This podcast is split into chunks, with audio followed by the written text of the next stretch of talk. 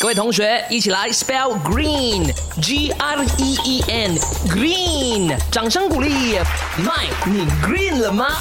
你知道吗？为什么打哈欠会传染呢？我不知道你有没有遇过一种情况，就是呃，我自己的经历啦，就是可能有时候在台上啊，一些隆重的场合上啊，或者是开会啊，那种场景是非常不适合打哈欠的，会很尴尬的。可是，在这种时候，我不小心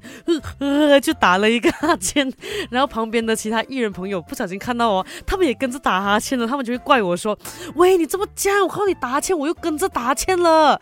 因为真的很难看，在台上打哈欠呢，或者是开会的时候，你的同事也跟着你打哈欠，然后全场人都在打哈欠，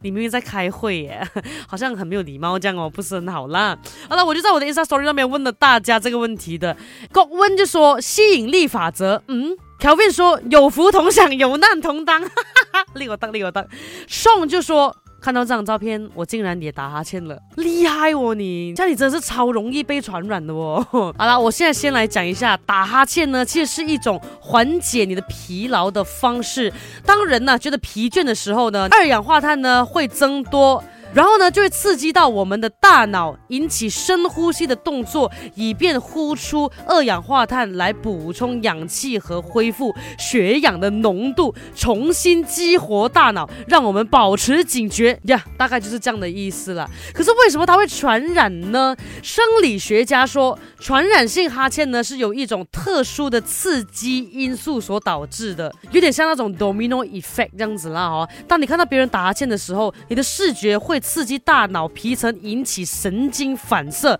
不由自主的就在大脑中模仿一遍，就像照镜子做出的模仿反射一样。所以哦，你看到人家打哈欠的时候，你你在脑里面已经在模仿这了，所以你也忍不住自己也一起打哈欠哦。